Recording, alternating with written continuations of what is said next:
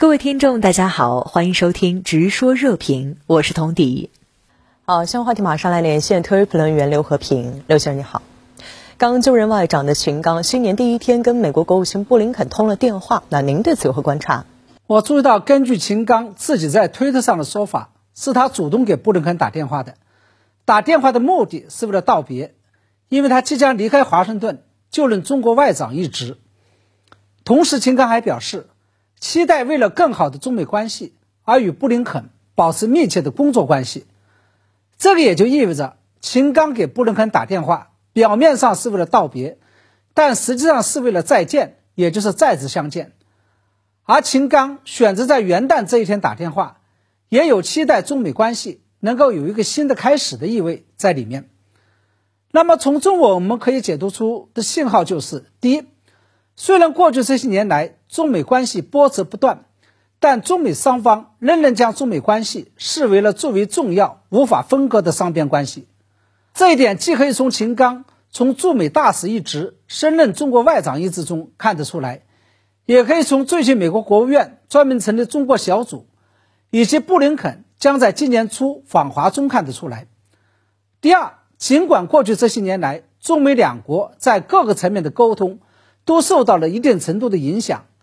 但是从秦刚与布林肯不仅通了话，而且都肯定了双方保持沟通的重要性中，我们可以看出，至少中美在外交层面的沟通还是相对顺畅的。那么第三，这也就意味着双方正在从外交层面的密切沟通开始，落实习近平主席与拜登总统在印尼巴厘岛会晤期间就中美关系所达成的共识。那对于二零二三年的中美关系，你有哪些特别期待吗？对于接下来中美关系，我有一个总体性的判断，那就是过去十年是中美关系碰撞与转型的剧烈动荡期，在度过了这十年之后，也就是从今年开始，中美关系将会进入到一个相对稳定的时期。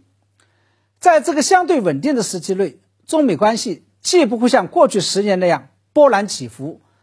当然也回不到中国改革开放后的那个三十年所谓的蜜月期。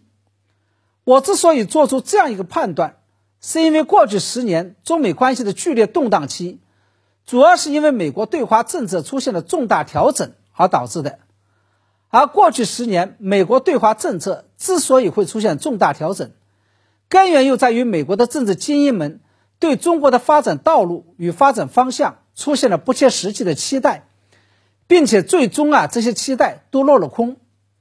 在这种情况下。先是奥巴马执政时期，将接触加防范以接触为主的对华政策调整为了接触加防范以防范为主。后是特朗普主动挑起了对华贸易战，甚至是在执执政后期啊，基本上中断了跟中国的接触，并推出了旨在遏制中国的印太战略。再后来，这是拜登政府先是以合作、竞争、对抗来定义中美关系。后又将中国定位为唯一竞争对手和日益严峻的挑战。我认为到此为止，美国对华政策的重新定位与调整已经接近尾声。未来无论是谁来做美国总统，也无论是哪个党来执政，这个定位的大方向都不太可能会出现根本性的改变。另外，为了因应美国对华政策的这一转变，拜登政府在外交战略上的布局也基本上大局已定。这个外交战略基本布局指的就是在区域外面拉拢欧盟，共同对付中国；在区域内部进一步强化美日、美澳、美印关系，并推行旨在遏制中国的印太战略。而在美国对华政策调整以及对华外交战略布局接近尾声的同时，中国对美外交政策与外交布局则一如既往地维持了相对的稳定性。这不仅仅是因为中国自始至终。坚持了自己的理论自信、道路自信、制度自信与文化自信，而且中国的执政团队也保持了稳定性。我认为，美国对华政策调整接近尾声，以及中国对美政策保持连续性，这两个因素叠加起来，就预示着中美关系将会走出过去十年的剧烈动荡期，进入一个相对稳定的时期。在这种情况下，中美两国防止双边关系。由竞争进入对抗，尤其是进入冲突状态，应该是可以期待的。我们看到，针对美国奥斯汀发出的希望中美两军重启一系列对话机制的呼吁，中国国防部新闻发言人谭克飞提出了重启对话的五个条件，而美国国务卿布林肯与副国务卿舍曼也立即进行了回应。那对此您又作何解读呢？我认为，从中美双方的这几个回合的过招中，我们可以看出，对于美国防长奥斯汀发出的希望中美两军重启一系列对话机制的呼吁，中方没有答应。而是向美方开出了重启对话的五大条件，而对于中国国防部开出的五大条件，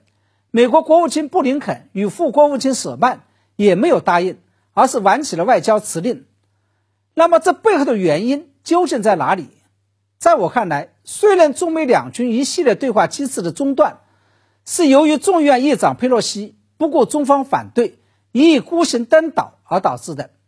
但实事求是来讲。这一页毕竟是已经翻过去了，中方不肯重启中美两军的系列对话机制，根源还不是在于过去，而是在于未来，